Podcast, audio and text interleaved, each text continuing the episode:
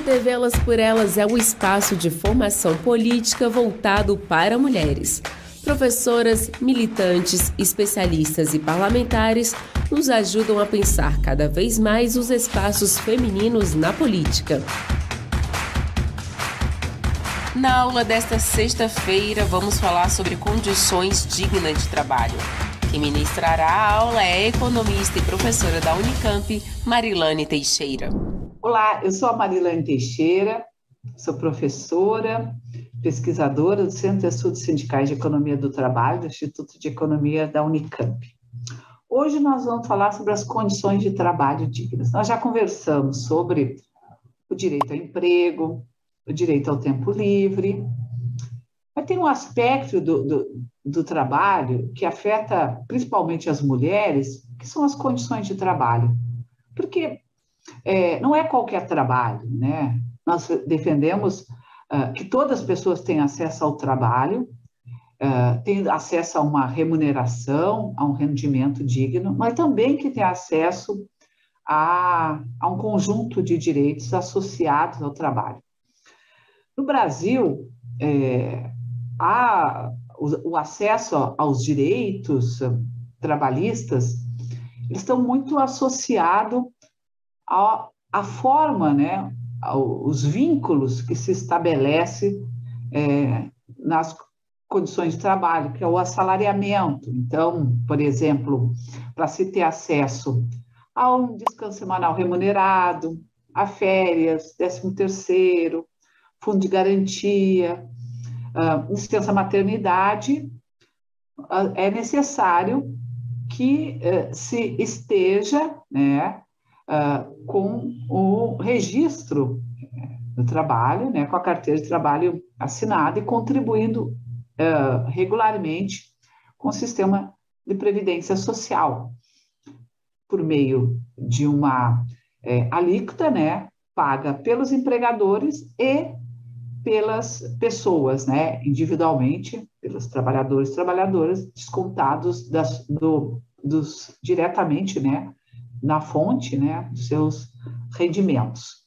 Bom, é, só que é, a realidade no Brasil é a de que uma parcela muito pequena das pessoas né, que estão ocupadas tem acesso a esses direitos.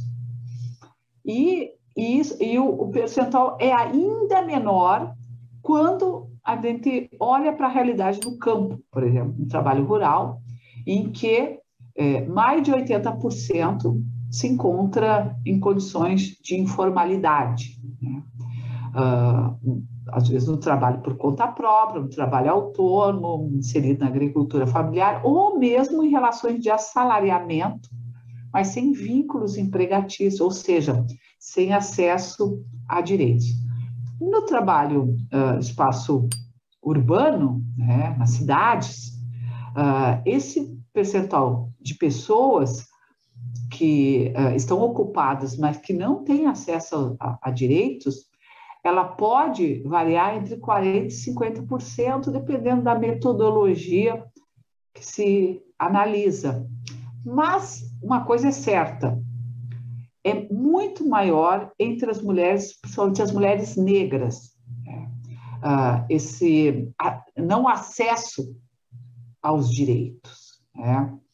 E, ah, de alguma maneira, foi se convencionando, foi se naturalizando na sociedade que esse tipo de, de emprego, né, que não tem acesso a direitos, não tem acesso a garantia nenhuma, ele é natural, é uma contingência, porque uh, o mercado de trabalho só consegue gerar é, postos de trabalho com acesso a direitos, a proteção social, com uma parcela muito pequena da sociedade, da população, né, das pessoas, e, e esse acesso está vinculado à escolaridade, à meritocracia, né? Então, é, isso foi um direito conquistado pelos méritos pessoais e que aquelas pessoas que não conseguem se inserir em condições melhores, é porque não investiram na sua formação, na sua qualificação, na sua capacitação delas,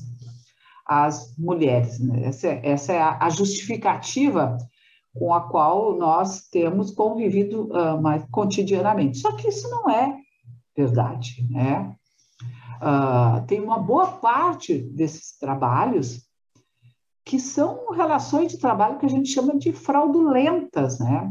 Então, um exemplo, o caso das trabalhadoras domésticas. Mesmo ah, com a, a, assegurado, né, ah, por lei, o acesso a todos os direitos, né, que estão previstos na, na CLT estendidos às trabalhadoras domésticas, 85% das trabalhadoras domésticas no Brasil estão numa condição de informalidade. Porque a legislação não reconhece vínculo entre as diaristas, só entre aquelas trabalhadoras mensalistas, ou seja, aquelas que comparecem todos os dias no seu local de trabalho, no caso da casa, né, do empregador, da empregadora, né, que contratou.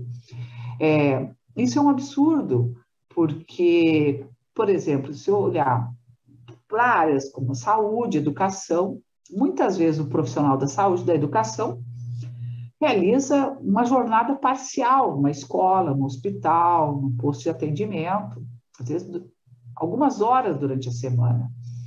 E mesmo assim, os seus vínculos são reconhecidos, tá?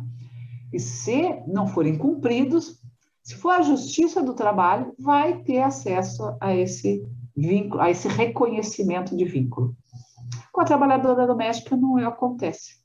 Se ela trabalha durante dois dias da semana, com jornadas de oito horas diárias, né, no mesmo local, não há reconhecimento desse vínculo, não há reconhecimento desse direito, né? As férias, ao décimo terceiro, a tudo, a, a, todos aqueles direitos, né, que são uh, assegurados, são garantidos pela nossa legislação trabalhista. Então, é, nós queremos emprego, mas nós queremos emprego digno. É, nós queremos emprego que tenha uma jornada é, que esteja que, é, seja cumprida, né, a partir do que está assegurado pela legislação. Então nós convivemos ainda, né, seja no espaço urbano, seja no meio rural, com condições de trabalho análogo ao de escravo, com trabalho infantil, com trabalho forçado, uh, e uh, no, no, no, muito comum no campo, na mineração né? e no espaço urbano, muito comum entre as trabalhadoras domésticas. Nós tivemos vários, várias denúncias nesses últimos, nesse último período, por exemplo, de mulheres trabalhadoras domésticas que estavam em cárcere privado há 30, 40, 50 anos, né? sem poder, inclusive, sair para a rua. E uh, uma outra a presença muito forte também, um trabalho extremamente precário, é uh, no setor da moda, no setor de confecções, uh, no trabalho a domicílio, né?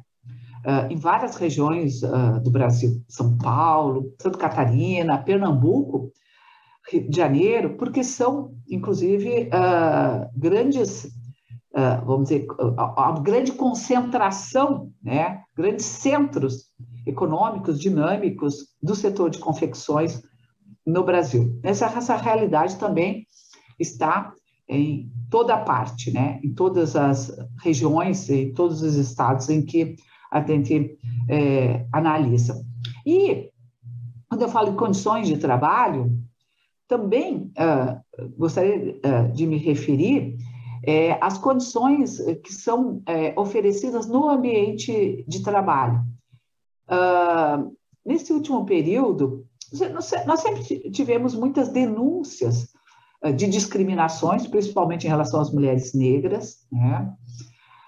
as pessoas que vamos dizer, têm uma outra orientação sexual e que são vítimas de, de, de violência, não só de violência física, né, mas de violência moral, de assédio nos ambientes de trabalho, com a permissividade, né, com o consentimento das próprias empresas, né, das organizações com esse tipo de comportamento. Isso uh, é muito frequente entre as mulheres. O ambiente de trabalho uh, é um ambiente é, de muito, uh, muito assedioso, né? em que é, as mulheres são vistas como se estivessem fora do lugar. Uh, principalmente as mulheres, por exemplo, que estão grávidas. Muitas vezes não, não, não, é, não é permitido sequer o acesso ao banheiro, o controle, por exemplo, sobre as idas ao banheiro, xingamentos, discriminações, tentativas de isolamento, né? uh, é, situações, por exemplo, como desigualdade é, salarial, é uma realidade é, muito presente é, no ambiente de trabalho e ele praticamente está em todos os tipos de atividades, ocupações. As mulheres, mesmo exercendo o mesmo trabalho, mesmo realizando as mesmas tarefas, mesmo, mesmas, com as mesmas ocupações que os homens, elas têm acesso a salários menores, e sobre uma justificativa uh, de que as mulheres são menos produtivas, as mulheres se afastam mais vezes do trabalho, faltam mais do que os homens, têm menores competências, só que quando a gente vai uh, buscar né, é, esses dados, essas, essas evidências, não, não, nenhuma delas se confirma. Muito pelo contrário, as mulheres têm que ser é, é, vamos dizer, apresentar muito mais produtivas, muito mais comprometidas com o trabalho, têm escolaridade muito mais elevada em todo setor, em todos os segmentos econômicos, todas as ocupações que se analisa, que se compara, seja iniciativa privada, seja no setor público. É, as mulheres, uh, não é verdade que as mulheres faltam mais do que os homens no ambiente de trabalho, mas se criou, né, foi se naturalizando isso, né, de que as mulheres uh, elas uh, têm que receber salários menores porque elas são menos capazes e menos produtivas. Né? Inclusive, recentemente, né, uh, quando entrou em discussão no Congresso um projeto de lei que previa é, a, a punição de empresas que praticassem né, desigualdades uh, salariais entre homens e mulheres que atividade, que realizavam as mesmas a, a, funções, mesmas ocupações, uh, teve declarações, inclusive, de chefe de Estado, que uh, atribuía essas diferenças ao fato de que se as empresas tivessem que pagar salários iguais